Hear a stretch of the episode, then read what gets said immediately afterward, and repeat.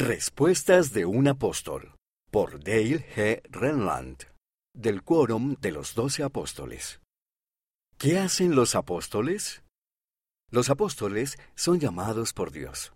Son seguidores de Jesucristo. La palabra apóstol significa el que es enviado.